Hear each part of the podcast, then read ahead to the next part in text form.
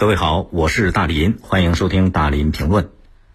狗咬人的事儿，河南安阳作出通报了，当事人王新刚被撤职，多名干部被问责。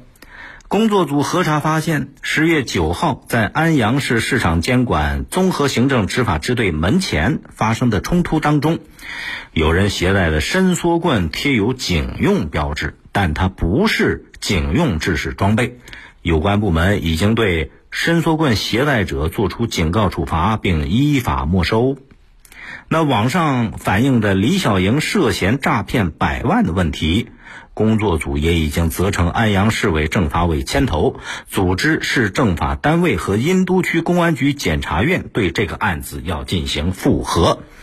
啊，这个通报内容很多，我简单总结一下，就是一条狗咬出了四个部门、七个人一个诈骗案。四个部门现在要做出深刻检查，其中七个人被处理，七个人里边的六个。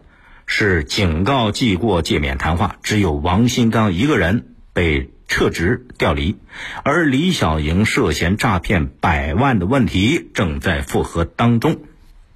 通报的内容大概就是这些。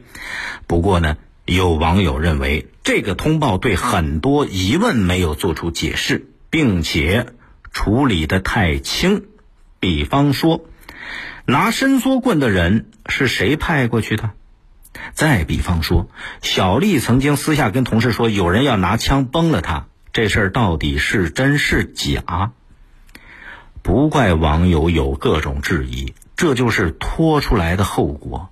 你说狗咬人这件事儿，本来它是个小事儿，是个非常简单的事儿，但是最终耗费了大量的公共资源，媒体反复曝光，造成网上舆论哗然。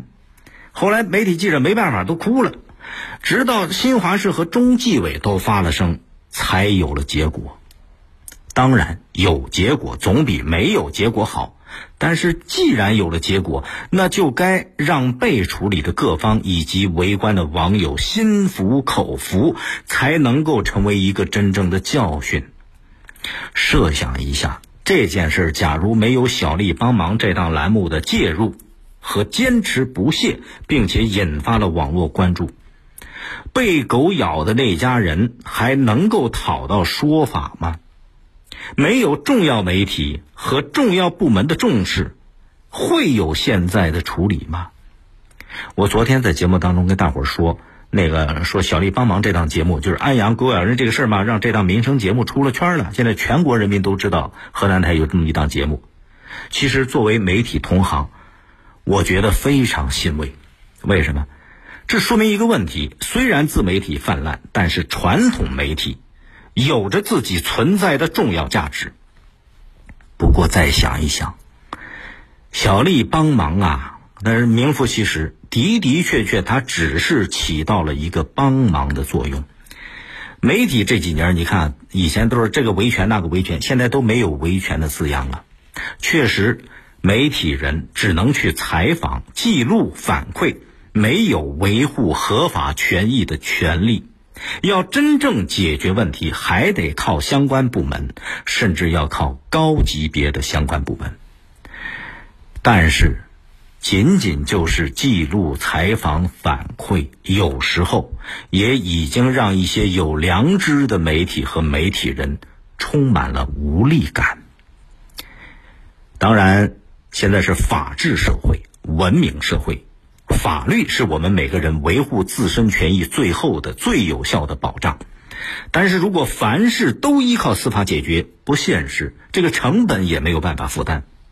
所以，怎么样能够把矛盾纠纷化解在基层、化解在萌芽状态，不让一件小事最后变成大事？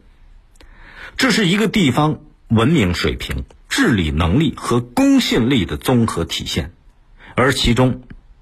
媒体的日常监督是最不该被忽略的重要手段。欢迎您通过快手、抖音搜索“大林评论”来沟通交流。